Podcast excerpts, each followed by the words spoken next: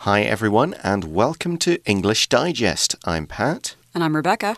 And today we're talking about the idea of naming diseases after places.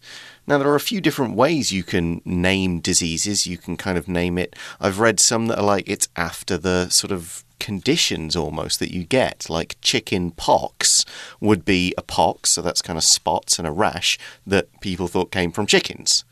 That would be one obvious one, but there are. We mentioned a few in this article. I've read a few others. Um, German measles. Uh, now, I remember when I was a kid, German measles was one of those diseases that you'd get like a week off school for. And it was only later they changed the name to rubella. Right. I think we've they've always had the vaccine for that since yeah, the you and I were kids. Yeah, the vaccine's been around for a long time. I think that was part of what we got growing up at school. But it's one of those where I didn't. It took me ages before I realised they were the same thing. Like rubella. Hmm. Oh, we used to call that German measles when I was like a primary school, elementary school student. So that was one. Um, I still see, and this is one my sons have had injections for Japanese encephalitis. So that's still named after Japan. But that's true. I guess no one kind of like because of the specific nature of that disease, it means that nobody's like, you know, discriminating against Japanese people for it. Maybe not for that one specifically. yeah. Um, and that's kind of one of the problems that we'll talk about here how giving something a name like that might cause people to go, oh, this is a disease that's associated with those people. If you're one of those people, you might have it. Um, there was a lot of problems during COVID 19 in different parts of the world with anti Asian discrimination. I definitely saw news about that. Yeah, just because the disease started in Asia. And then, of course, silly people think, oh, every Asian must have it. So it does get very silly, but let's look through the article and find out more about this subject. Have you ever referred to COVID 19 as the Wuhan pneumonia? It's common to name a disease by its suspected place of origin. Many illnesses, such as West Nile fever or Lyme disease, have historically been named after places. However, this approach is not without its disadvantages. First, names can be inaccurate, as illustrated by the case of Spanish flu, which broke out in 1918 and infected about one fourth of the global population. Although closely associated with Spain, the disease probably didn't start there. During World War I, while many warring countries suppressed flu news to conceal their casualty numbers and maintain morale, neutral Spain openly discussed the severe impact of the disease. This transparency painted Spain as the primary victim, although it accounted for just 260,000 of the estimated 50 million deaths worldwide. Moreover, Naming diseases after locations can unintentionally create fear or hostility to related groups of people. Take Ebola virus disease, for example. It's a deadly fever named after the Ebola River in the Democratic Republic of the Congo, where the virus was first identified. Following an outbreak of Ebola virus disease in Africa in 2014, Panic grew, and discrimination against African immigrants occurred in some regions of the U.S., even though the U.S. had fewer than 10 confirmed cases. They were sometimes denied jobs or services and treated with unreasonable suspicion merely based on their nationalities. Understanding these concerns, in 2015, the World Health Organization, WHO, advised against naming new diseases after locations by following the guidance of WHO, we can concentrate on the actual effects of a disease rather than the misleading impression given by its name to create a better future. So let's look at one word in the title first. We've got Ebola. Uh, we'll come back to Ebola later, but it's basically a virus and it causes people to die. It's a deadly you fever. You, people can recover from it, but oh, yeah. it is quite deadly, yes. Yeah. Uh, we'll talk about its origin and why it's got that name a bit later, so we will come back to it. So the article starts with the question Have you ever referred to COVID 19 as the Wuhan pneumonia. Wuhan, of course, is the city in China where it first broke out. And a pneumonia is a lung disease or a kind of inflammation of the cells of the lungs that is caused by an infection. There are a bunch of sort of different varieties of it. Yes, it's when the air sacs of your lungs fill with fluid. Oh, which is So- not nice at all. It makes it very difficult to breathe, and you can have cough and fever and potentially die. Yeah. Um, now, I never called it the, the Wuhan pneumonia. That sounds a lot. It's COVID. You're saying COVID. I, most of the time, I didn't even Right. bother with the 19. Well, when it's first started, we just said coronavirus, I think, right? yeah. it wasn't for a while, a few months before they decided on COVID 19. Yeah, there were a f- obvious. I think in, in different part uh, with us in Taiwan being so close to it, we we got a lot of the information a bit earlier and started to know a bit more about it earlier. So let's carry on with the article. It's common to name a disease by its suspected place of origin. So, this is where we think it started, maybe not exactly where it started. Yeah. Now it, it does make a certain amount of sense why people would choose that. Uh, way of doing it. They haven't had time to really study the disease much, so it's a disease coming from this place. That's often that's supposed to just be we call it a placeholder, like a name that's there until we figure out the real name. But unfortunately, a lot of these names stick. The article says many illnesses, such as West Nile fever or Lyme disease, have historically been named after places. So, West Nile fever is a fever that is carried by mosquitoes, like a lot of others. Um, the Nile is that great big river that goes through Egypt. Ah, but it is not named after the Nile River. Is it not? Okay, is I just the, assumed it was that. The West Nile subregion of Uganda, Okay. which does border the Nile River, but it's It's a bit further, further south. further south from Okay. Egypt. Lyme disease, I had to look up. There's uh, some towns in the US state of Connecticut, Lyme and Old Lyme, and that I think is where this disease first appeared. It's a bacterial disease caused by bacteria, but when you get bitten by insects called ticks, and it will give you rash, joint pains, and a whole lot worse if it's not treated. Right, it is treatable. It's a bacterial infection, so you can take medicine. Yeah, antibiotics. Interesting how these are both spread by insects. Well, I mean, you've got to got to spread it by something if it's not through the air, I suppose. Right. Okay, so the article goes on to say, however, this approach is not without its disadvantages. So, a disadvantage is a bad thing or an unfavorable condition. Yeah, that's so, a problem. I'd say for me, not speaking Chinese is a disadvantage when I'm trying to communicate living in Taiwan. Yeah, it's definitely a lot more difficult. So let's look at these advantages. We've got two main ones to look at here. First, names can be inaccurate, as illustrated by the case of Spanish flu, which broke out in 1918 and infected about one fourth of the global population. We've got a bit of grammar here. Of course, this is a non restrictive or also called non defining relative clause. It adds more information about the noun generally at the end of the first clause, but it's the kind of information that you don't have to include. It's more like bonus information than something you really need to know to define exactly what it is. If you know the word flu and you know that Spanish means coming from Spain, you get the idea of what Spanish flu is. We're just adding a bit of extra information in the second clause here. Right, and that extra information is about 1918, and we really do call the Spanish flu the 1918 influenza epidemic now. So. Yeah. Uh, the word infect is also in there. This is to affect a living thing with a disease causing agent. Yeah, by which we mean a virus, some bacteria. usually one of those. Yeah, other things like that. So, how can we avoid getting infected by disease causing agents? What are some ways? Uh, washing hands is definitely up there as a big one. Uh, Right. Being careful with food preparation, wearing masks. Yeah, social distancing. Yeah, uh, all of those things that most of the world has been doing a lot of over the past five years or so. So the article continues although closely associated with Spain, hence the name, the disease probably didn't start there.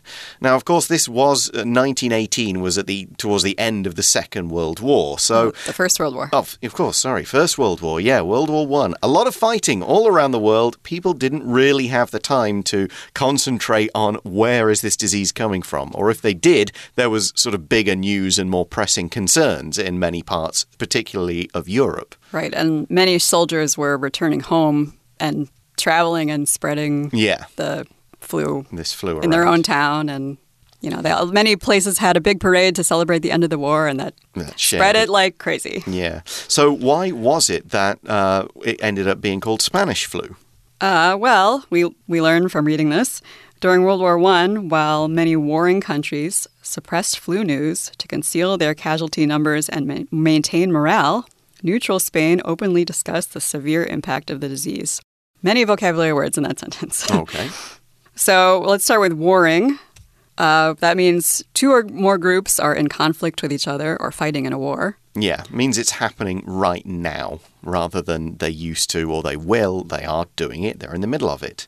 We've then got the word suppress. If you suppress something, you stop that information from becoming public. Now, this could mean like a, somebody, like a government person, tells the newspaper, you can't print that, it's going to get cut off.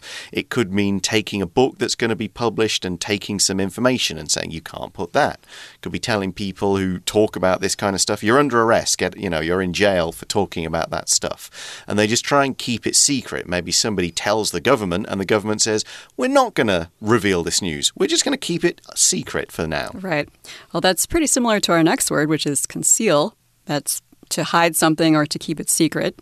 Uh, and Casualty. casualty is a person injured or killed in a war. Yeah. This could be soldiers or civilians. Yeah, uh, sometimes even captured in war can be sometimes included in casualty numbers for battles. But generally, these are numbers given to say how many dead, how many wounded, how many missing or otherwise not accounted for. And it's usually quite important for battles because it helps the army to know, like, how many men did we lose, how many have we still got. And they're not always reliable because one army, oh, we killed so many of them. And the other army's like, no, you, you didn't get near that number. And so the numbers are always a bit difficult to pin down. But the reason that these countries concealed or hid how many people had died from the flu was to maintain morale. Morale is the feeling of how how good people feel, how high their spirits are, how much they feel like we can keep going. So Right. during war, this was important. If the country started to feel like so many people are dying, every, this is terrible, then they will put pressure on their government to leave the war, to surrender. They won't want to go and fight. So if the countries revealed how many people were dying, and even if they said, oh, it's because of flu, nothing else, people are still going to think, what? This is awful. We can't continue, and put pressure on the government to go stop the fighting, even if we end up losing. Right. So Spain got to unfortunately be named for the flu, even though they were neutral, Mm-hmm. which means not supporting or helping either side in a conflict. Yep, Spain didn't take part in this war. Um, So they were just honest about the flu numbers and yeah, they had. maybe even got blamed for, Yeah, uh, for for causing it, yes, because in other countries would be like, "Oh, blame Spain," then nobody will blame us.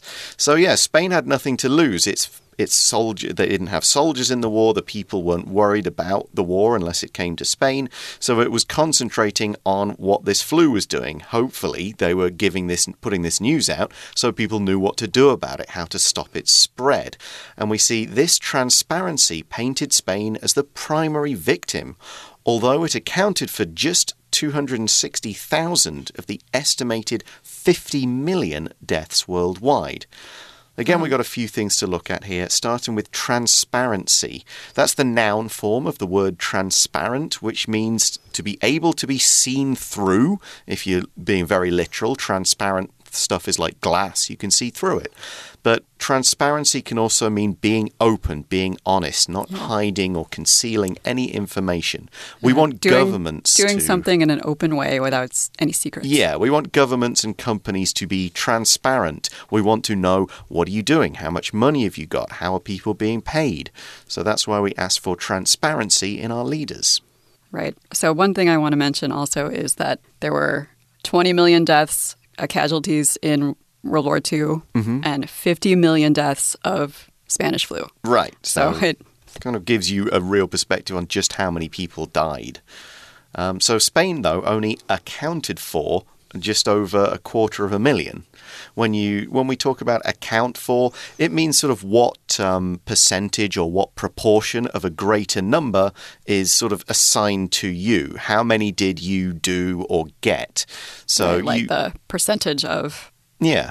You might say if you're in a class and you've got this and you've got a final grade of the class, you might say your coursework accounts for some of it, your final exam accounts for some of it, and just your general behavior in class and your participation may also account for maybe 5%. We could say uh, Spain or the, these deaths made up just 260,000 of the total. Right. So, and also, this is an estimated total, mm -hmm. which means a guess about the number of something.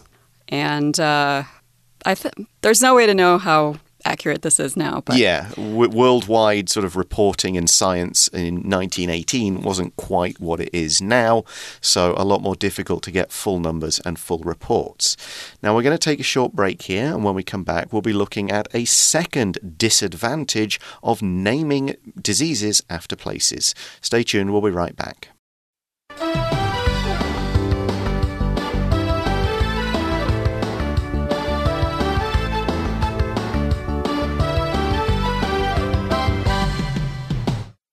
And we're back. Okay, let's look at the next paragraph and starts with Moreover, naming diseases after locations can unintentionally create fear or hostility to related groups of people. So, hostility, this is the noun of hostile, uh, that's being unfriendly or aggressive. So, what can you think of that's an example of hostility? Mm, a hostility might be just like somebody comes to, up to talk to you on the street and you tell them, like, go away. You yell at them, maybe shove them out of your way if you're in a hurry. That would be showing hostility. It would be being hostile. And you can say hostile or hostile, both pronunciations That's are okay. Correct. So it could basically this sentence is saying that if you name a disease after a place, people might treat people from that place in a very nasty way. The article goes on take Ebola virus disease, for example. So we mentioned Ebola just by the shorter name in the title of today's article. It's caused by a virus, so that's a little parasitic organism that lives in your cells and uses them to reproduce. It's a disease, so it's going to make you sick. And as we're going to find out in the next sentence, it's not a very nice one. That's right. So we can read this where it says it's a deadly fever named after the Ebola River in the Democratic Republic of the Congo, where the virus was first identified. So this this country used to be called Zaire, mm -hmm. uh, and the, the, Ebola virus disease was first identified in 1976. Okay. Uh, and can be pretty terrible. Yeah, a deadly fever. That pretty much explains it. Deadly, of course, means causing death or likely to cause death. It won't kill 100% of the people who get it, but it's, it's uh, we call it it's a disease's mortality rate, the amount, the percentage of people that die from it. It's quite high. Right. And uh, it can cause fever, bleeding, internal and, and outside Ooh. your body and you, you can die from fluid loss. Like you, lo- you can lose a lot of fluids. Okay. And a couple more facts it can be mm-hmm. spread by fruit bats, monkeys, and apes, and possibly other animals. So, okay, so it is, can pass around different people. But you can also get it from other humans. Mm, yeah, for sure. So, uh, the Democratic Republic of Congo, it's in Central Africa. So, following an outbreak of Ebola virus disease in Africa in 2014, panic grew and discrimination against African immigrants occurred in some regions of the US, even though the US had fewer than 10 confirmed cases. So, an outbreak is when a disease suddenly appears and starts to affect a lot of people at once. If it's just one case, it doesn't really count as an outbreak, but if a bunch of people get it all in the same area, then you go, that's an outbreak. And that can spread to become an epidemic affecting. Yeah, pandemic. Yeah, thousands, pandemic in lots of places and so on. So, it starts with an outbreak. The virus has broken out out. It's affecting people, it's being passed on. And that caused people to discriminate, to treat African immigrants unfairly uh, because they thought, oh, they've, they've, got, they've got Ebola fever. I'm not going to go near them. I'm not going to give them jobs. I'll stop them from coming into the country, that kind of thing. Or even do crimes against them. Yeah, exactly. Like I start to attack them because you've got Ebola, get out of here, get out of this supermarket, that kind of stuff. Right. So we see that uh, some examples here were they were sometimes denied jobs or services and treated with unreasonable suspicion merely based on their nationalities. So, nationality means belonging to a nation or a culture. Mm-hmm. I'm an I'm from the US, so my nationality is American. Yeah, uh, I'm British because uh, I'm from the UK. So, before we move on to the rest of the article, I mean, I remember when it first kind of started and we started getting those reports, it was like just before Chinese New Year. I think, or, or just around then. Yes, that's right. That there were people coming back to Taiwan from mostly, it said from Wuhan, and then there was stuff on the news like, oh, nine people have it, and stuff like that. It was a, it was a weird time. Right. So it took me several years to actually get COVID. Yeah. By then, I had already had four vaccines. Yeah, same. Um, it wasn't fun, but it, I didn't think it was that bad. Okay, I mean, mine was a. I, I had mine back in August of, of just last summer, um, and we're not sure because we all we'd all been to the UK for a vacation, and then we came back, and my wife started feeling sick first, and we wondered if it was just tiredness, it's a long flight with two young children. But then we all started to come down with with bits of fever. I was lucky; I got like one night of almost no sleep from fever, but then I was pretty much able to carry on the next day. My wife was out like for days; she was really struggling. The two boys, we didn't test them, but we're pretty sure they both had it. They were sort of miserable and sick and stuff like that. Uh, right. Could have been a lot worse. Well, I got COVID while I was on vacation in America. Oh yeah and I was okay for a week, and then I woke up one day. I felt kind of strange. I took my temperature; it was okay, and I I thought, oh, okay. Well, after I get a good night's sleep, I'll be fine. And then the next day, still wasn't good and had a fever. And my mom said, "It's time for you to take a COVID test." And mm-hmm. I was in denial and didn't want to. Okay. It, I did the swab and the liquid and it turned positive immediately. okay, yeah. I got a really weak result first, so I wasn't sure. But then the next morning it was like, no, no, definitely that's it. One annoying thing was that uh, I, I missed out on a big family holiday to, that was going to be in Vietnam because um, they my family had had it booked for I think it was about May 2020, and the idea was we only had one kid at that point. We would have gone with him at seven months, probably manageable. Met my family in Vietnam, had a really nice vacation, but we were messaging them early in the year and saying, "Have you heard about this stuff that's coming out of China? Like, I'm not sure if this family if vacation is going to work." And they were like, "Oh no, we, we reckon it should be fine. Hopefully, it'll blow over quickly." Yes, like, that's bam. what we that's what we all thought. Three years later, nobody's been able to go anywhere. We thought it can't last forever. Yeah, yeah. Um, so that, that was kind of annoying because I've not been to Vietnam and uh, I'm not sure if we'll have a chance. I don't know if they'll reschedule that down the line, but yeah, definitely annoying. But annoying is a lot better than, unfortunately, what happened to so many people all around the world. So I think I'll just take annoying and feel I got out very lucky from yes, the entire experience. Me too. So let's get back to the article. Okay, so understanding these concerns, in 2015, the World Health Organization, WHO, advised against naming new diseases after locations. Sounds like a really good move and also a fairly obvious move. Um, now, this is the sort of thing you can't necessarily make media organizations do. Right. Some some newspapers will just take the name and name it after a place and carry on with it people will do it on social media. The main thing is that they're telling like experts in the scientific and health and medical community. We really don't want you naming it after a place. There's a lot of bad stuff attached with that call it something else instead. Name it, give it a very boring scientific name, and we can come up with something a bit better like COVID 19 later. Right. And usually I feel like they're naming diseases based on the symptoms and mm. the hmm. effects of them. Yeah, or so. coronavirus is obviously what the the type of virus that causes COVID.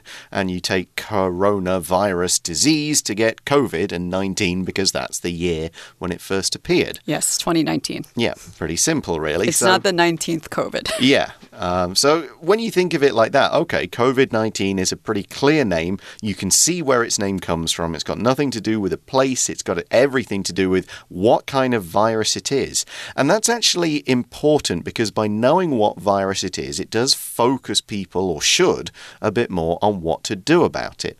And that's what we put as our conclusion for this article. By following the guidance of WHO, we can concentrate on the actual effects of a disease rather than the misleading impression given by its name to create a better future. So, yeah, we know it's a coronavirus if we think about the name COVID. Coronaviruses act in a certain way, they transmit from person to person in a certain way, and therefore you can think a bit more carefully. If it goes to people this way, this is how we stop it passing from person to person. And everybody's focusing on what it is rather than where it comes from. And that's what the WHO or WHO, you can leave off the the if you don't really want to, then you can focus, and scientists and governments and people like that, instead of playing a a blame game. They can start focusing on this is what it is. What can we do to stop it? Okay. Well, our last vocabulary word is impression. Uh, that's an idea or a feeling or opinion about something. Um, since the using a location name could give a, the wrong idea about yeah, people people from it. there. yeah, exactly. And it's misleading, of course. If something is misleading, it leads people the wrong way. It doesn't lead them to think of how can we stop it. It gives them the wrong idea. So you could just say wrong here rather than the wrong impression. But misleading kind of communicates the idea that it's pushing people's thoughts in a certain way, in this case, not the right way. We can use miss as a negative prefix in a bunch of other things, like misremember. You don't remember something the right way, would be one example of this. So thinking about that, and I think that's maybe why they uh, that German. I mentioned German measles in our introduction. Right. I can imagine that's why that one got renamed, um, and why it's now commonly known as rubella because that makes people think of it as a, as a disease rather than this is a German caused disease. Exactly. Yeah, so, uh, I mean, to be fair, Germany already has a slightly negative image for older people who remember, you know, think back yeah. on history of the 20th century. So I don't think they need to suffer by having a disease named after the country as well. Uh, makes it very friendly and also a bit more scientific. And that's what we should strive to do, really. Approach things in a more scientific way, a more logical way, in a way that actually helps us deal with it. That's why we say naming the diseases in this way does create a better future, one where we're focused on what's going wrong and what we can do about it rather than whose fault is this, something like that. Okay, and that brings us to the end of today's article. Thanks very much for listening, everyone. For English Digest, I'm Pat. And I'm Rebecca. And we'll talk to you again soon. Bye bye.